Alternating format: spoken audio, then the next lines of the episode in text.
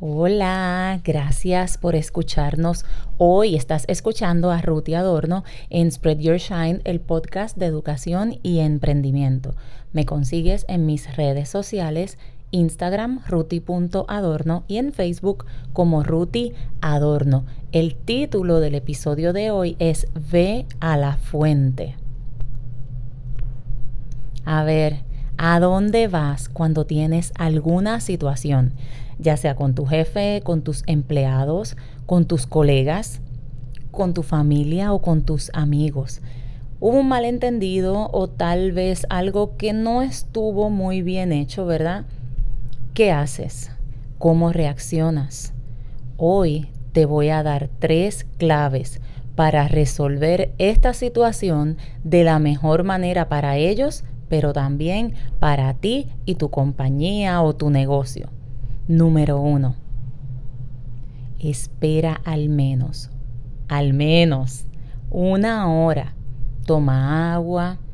Cuando sientas que te hayas calmado, entonces hablen. Cuando ocurre una situación, ¿verdad? Eh, un malentendido, una situación con un cliente, usualmente nuestras emociones están involucradas, estamos molestos, irritables y puede que no reaccionemos de la mejor manera. Por eso lo mejor, espera. Espera al menos una hora. Camina, toma agua, respira aire fresco.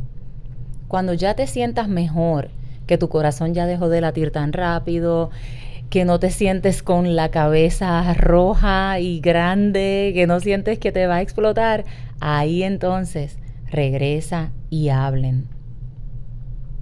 Número dos no discutas el asunto con terceras personas que estén relacionadas a ustedes. ¿Por qué? Pues porque su punto de vista se puede ver influenciado por los sentimientos. Mejor acércate a alguien que sabes que es íntegro, que es sabio, que está fuera de la situación y que te dará un buen consejo. O, mejor aún, acércate a un experto ya sea que tienes un líder, un jefe inmediato, un asesor, un consejero profesional. Mantén este asunto lejos de toda esa situación, porque si consultas a alguien que está involucrado o que se ve involucrado en la situación, obviamente va a agarrar uno de los dos lados y esto no es lo que queremos. Queremos mantener la situación neutral, un consejo neutral desde la sabiduría. Y número tres, Mantén el asunto en privado. Este 3 está relacionado al 2. Mantén el asunto en privado. No llames la atención delante de clientes, de amigos, de, familiares. No involucres a mucha gente en esto. Cuando pasa la situación, ve al número uno, aléjate.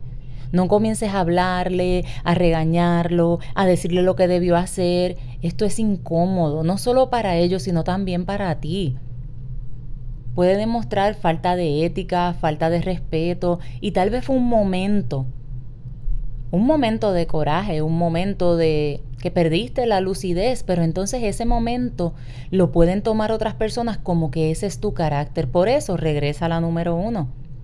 Aléjate.